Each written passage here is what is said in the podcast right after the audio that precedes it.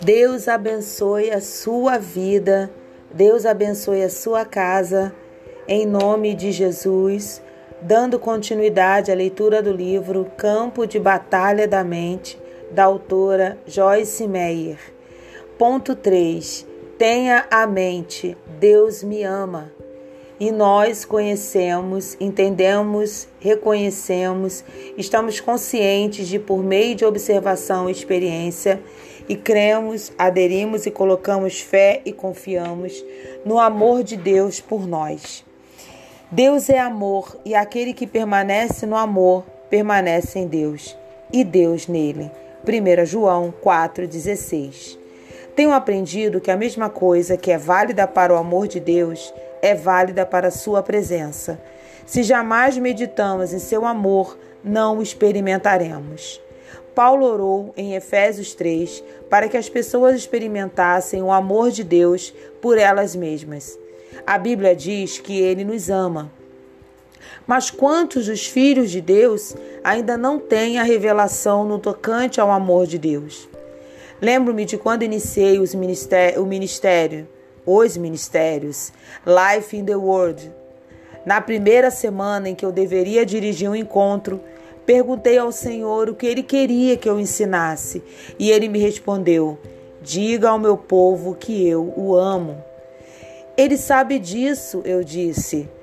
Eu quero ensinar-lhe alguma coisa realmente poderosa, não uma lição de escola bíblica dominical sobre João 3,16. O Senhor me disse: Poucos do meu povo sabem o quanto eu os amo. Se eles soubessem, agiriam de modo diferente. Quando comecei a estudar o assunto de receber o amor de Deus, percebi que eu mesmo estava em desesperada necessidade. O Senhor me conduziu em meu estudo para 1 João 4,16, que afirma que deveríamos estar conscientes do amor de Deus. Isso significa que deveria ser alguma coisa sobre o que devemos estar ativamente conscientes. Eu tinha um tipo de entendimento vago, inconsciente, de que Deus me amava. Mas o amor de Deus é uma força poderosa em nossa vida, que nos conduzirá por meio das mais difíceis provações à vitória. Em Romanos 8,35, o apóstolo Paulo nos exorta: Quem nos separará do amor de Cristo? Será o sofrimento ou a tribulação? calamidade ou angústia, ou perseguição, ou fome, ou nudez, ou perigo, ou espada? Então, no verso 37, ele continua dizendo: Em todas estas coisas, porém, somos mais que vencedores por meio daquele que nos amou.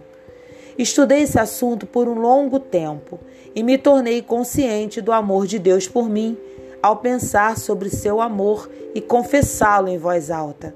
Aprendi versículos sobre o amor de Deus e meditei neles e os confessei com a minha boca. Fiz isso por meses e o tempo todo a revelação do seu amor incondicional por mim foi se tornando mais e mais uma realidade para mim. Agora, seu amor me é tão real que até mesmo em tempos difíceis sou confortada pelo conhecimento consciente de que Ele me ama e que eu não mais tenho de viver com medo.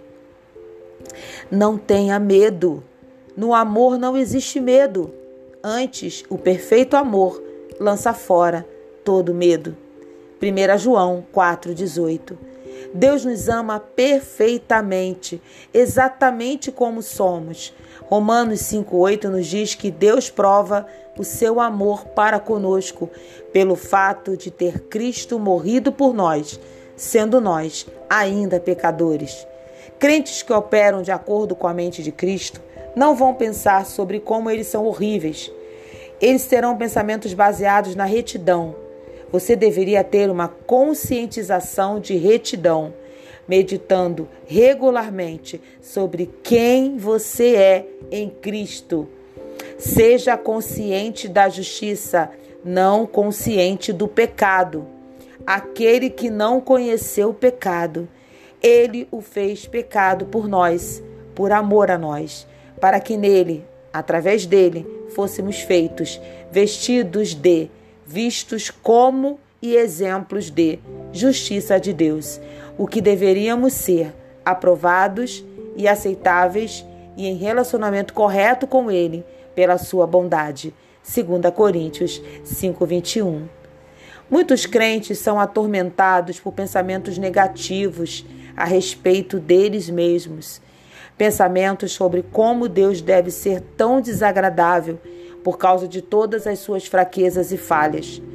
Quanto tempo você desperdiça vivendo debaixo da culpa e da condenação? Observe que eu disse quanto tempo você desperdiça, porque isso é exatamente o que todo tipo de pensamento é um desperdício de tempo. Não pense sobre como você era horrível antes de ter vindo, antes de ter vindo a Cristo. Em vez disso, pense sobre como você foi feito justiça de Deus nele. Lembre-se, pensamentos se transformam em ações. Se você quer se comportar, você deve mudar sua forma de pensar primeiro. Continue pensando em como você é horrível e você apenas agirá de maneira pior. Cada vez que um pensamento negativo, condenatório vier à sua mente, lembre-se de que Deus o ama, que você foi feito à semelhança da justiça de Deus em Cristo. Estamos mudando para melhor o tempo todo. Cada dia você está crescendo espiritualmente. Deus tem um plano gracioso para a sua vida. Essas são verdades sobre as quais você deve pensar. Isso é o que se espera que você esteja fazendo com sua mente. Pense deliberadamente de acordo com a palavra de Deus. Não pense em apenas qualquer coisa que cai em sua cabeça, recebendo isso como seu próprio pensamento. Repreenda o diabo e comece a ir adiante pensando pensamentos certos.